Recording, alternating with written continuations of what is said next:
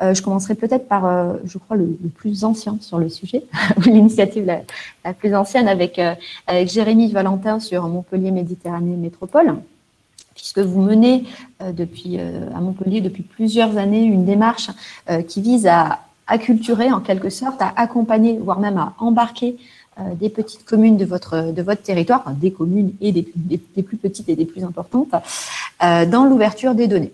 Alors, en tant que ville-centre, on va dire, de la métropole, comment est-ce que, est-ce que vous pouvez nous parler finalement de la façon dont vous conduisez concrètement cette, cette démarche?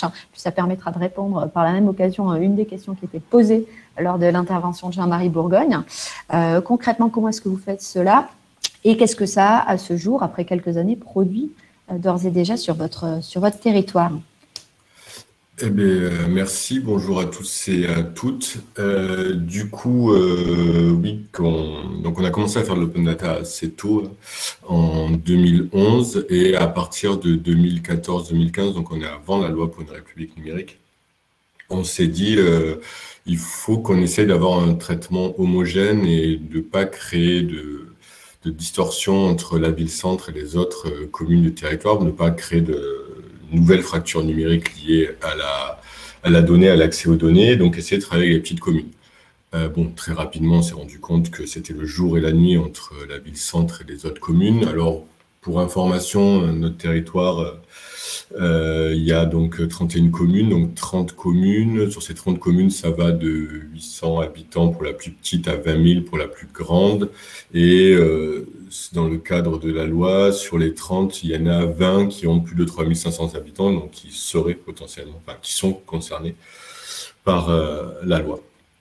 Et donc, on s'est dit comment travailler avec elles, puisqu'on s'est très vite rendu compte que, un, ça ne leur parlait pas particulièrement, deux, euh, ils avaient absolument aucune ressource à mettre euh, là-dessus.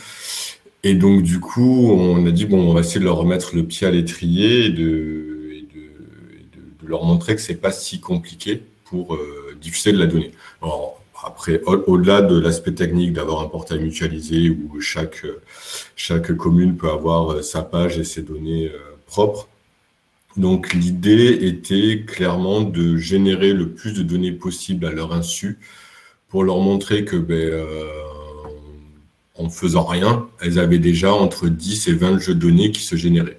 Il y en a certains, c'était facile à générer puisque c'était des données qui, qui, sont de la compétence de la métropole. Donc, on génère euh, les permis de construire, le cadastre, euh, les, les résultats des, élections, depuis depuis maintenant tout ce qui est commande publique, pèse marché, donc ça on génère automatiquement avec des tâches planifiées, euh, les données à l'échelle de la commune. Mais c'était pas des choses qui leur parlaient euh, particulièrement, donc on a dit bon on va aller sur des choses un peu plus euh, basiques entre guillemets sur les, données géographiques.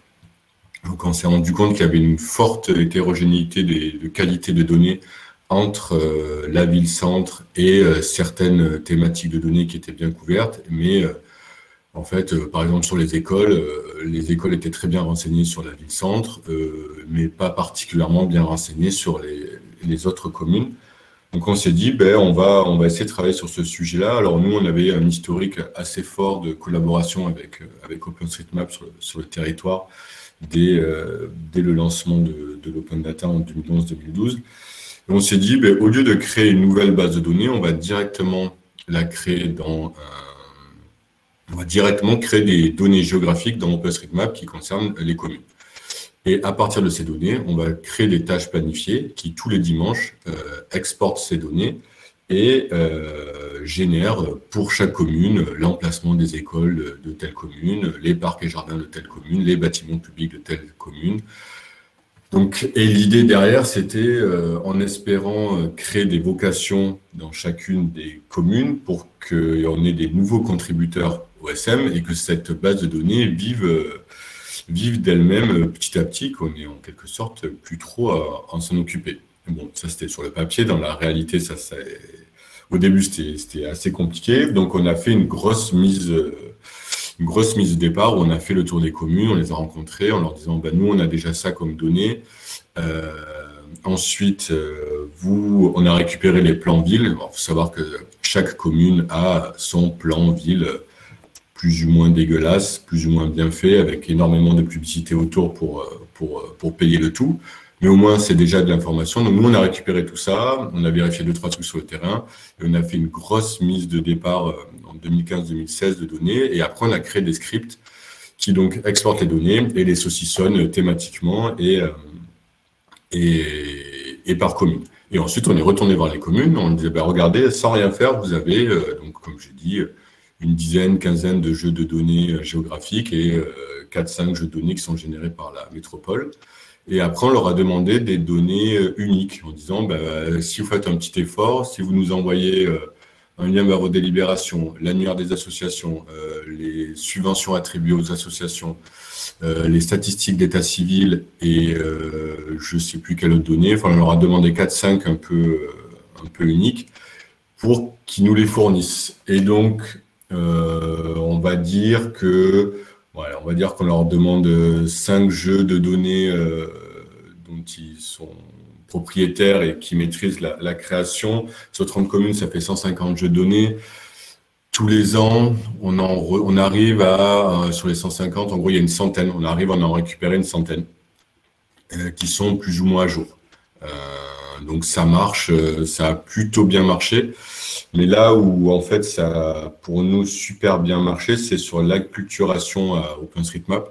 Il y a certaines communes où euh, ils s'en sont vraiment emparés, emparés. Donc, il y en a certaines qui ont été formées, mais il y en a d'autres qui s'en sont emparées toutes seules. Et, euh, donc, on a des élus qui ont commencé à contribuer eux-mêmes dans OpenStreetMap euh, ben, pour que la carte soit à jour. Euh, donc ça, c'est et ça a été aussi super positif en termes d'acculturation en interne. On a montré que les données OpenStreetMap étaient tout à fait crédibles et tout à fait euh, pertinentes. Et du coup, maintenant, on a des ce qu'on appelle nous des comptes officiels, c'est-à-dire qu'on a des agents euh, qui contribuent directement dans OpenStreetMap. Alors ça, c'est pas possible avec toutes les thématiques, mais en gros, au lieu de contribuer sur le SIG local, ben, ils, font les, ils alimentent directement au SM et nous, on requête dessus. Euh, c'est le cas, par exemple, pour tout ce qui est aménagement cyclable. Euh, les, tout se fait directement dans, dans SM. C'est le référentiel voirie. Tout le référentiel voirie est ici euh, d'OSM. Et nous, derrière, on a fait des nouveaux développements où on a créé un, outil de, de validation, c'est-à-dire où on peut monitorer l'action de, des contributeurs dans, dans OSM. Tous les jours, on fait des diffs et comme ça, on peut euh, vérifier les modifications qui ont été faites et, euh, et les accepter dans les bases métiers ou pas, parce qu'il y avait quand même une crainte sur euh, oh là là, mon Dieu, il va y avoir du vandalisme, quelqu'un va nous effacer tous les tous les, tous les dodanes de, de, la métropole d'un coup. Donc, on a créé ces outils de validation et ces outils de validation ont été repris chez nous par le, par le SDIS 34, par les pompiers, donc qui ont eux-mêmes aussi maintenant des contributeurs officiels OSM.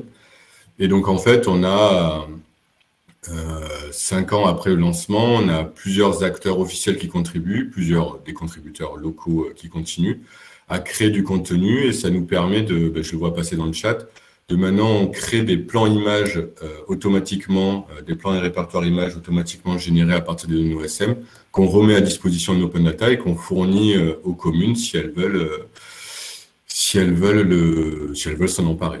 Donc cette, approche par la donnée géographique OSM, voilà, elle a été pour attirer les petites communes et disons que pour créer une homogénéité sur les données géographiques, ça, ça a super bien marché. Pour les attirer à l'open data, euh, on va dire que ça a moyen marché, mais ça a déjà. Enfin, quand je vois mes collègues dans d'autres métropoles, euh, comment ils galèrent, entre guillemets, je me dis que ça a moyen plus marché. Et euh, en termes de,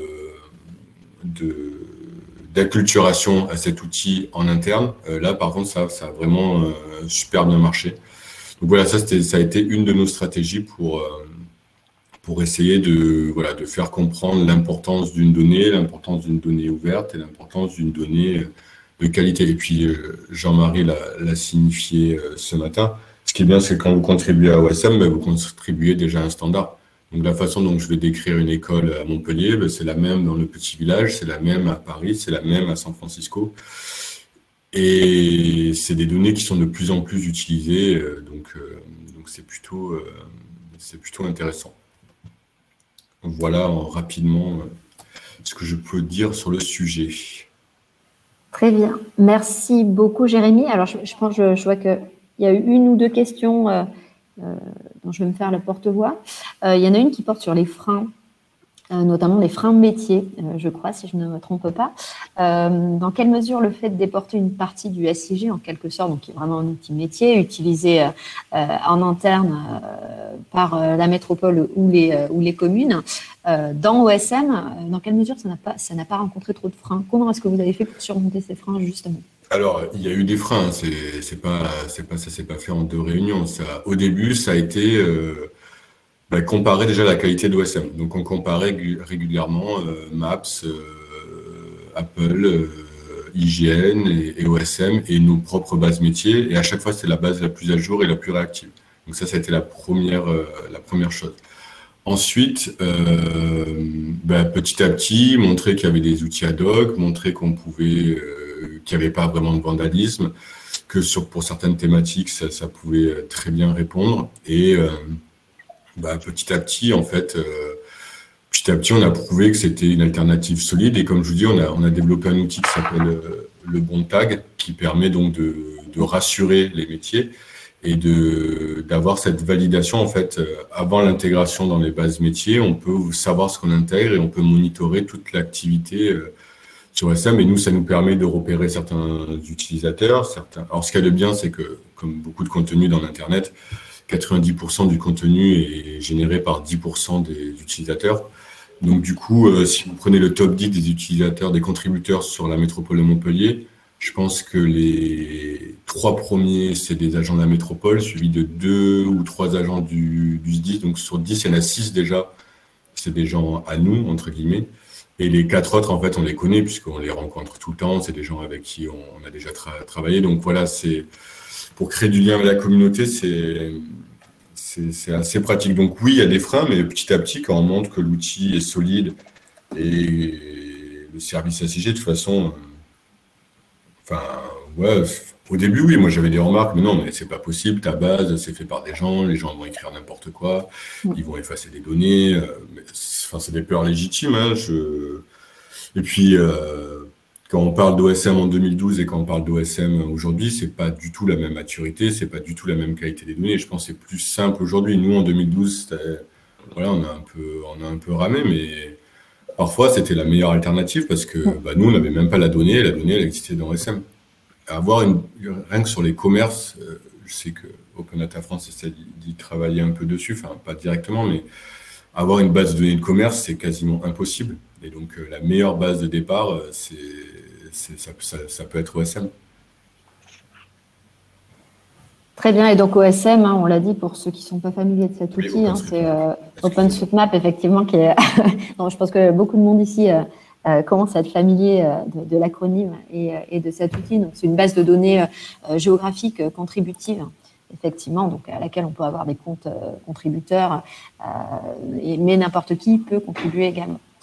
Euh, il y a une question très un peu plus technique euh, de Frédéric Petit, euh, Jérémy, qui concerne alors comment comment organises-tu comment gères-tu l'adaptation de la modélisation OSM collectivité au regard d'autres chantiers qui peuvent être en cours, des chantiers de normalisation du type schéma.data.gouv avec des questions de modèles qui ne sont pas toujours compatibles. Est-ce qu'il y a un passage à un moment via une base métier interne ou comment est-ce que ça se passe? Alors, euh, ça se, ça, alors des fois les schémas sont quand même assez différents. Là récemment, on a l'exemple du schéma sur les, euh, la base nationale de, des aménagements cyclables, qui est en fait très inspiré d'OSM. Et donc il y a très peu de transformations. Nous, on fait un export d'OSM. D'ailleurs, on le fait avec euh, l'outil euh, GeoDataMine, qui est déjà quasiment au format la base nationale des aménagements cyclables. Il faut juste rajouter un identifiant local unique. Donc voilà, nous on fait une petite, euh, une petite, euh, un petit script qui nous le fait automatiquement. Euh, après, j'ai pas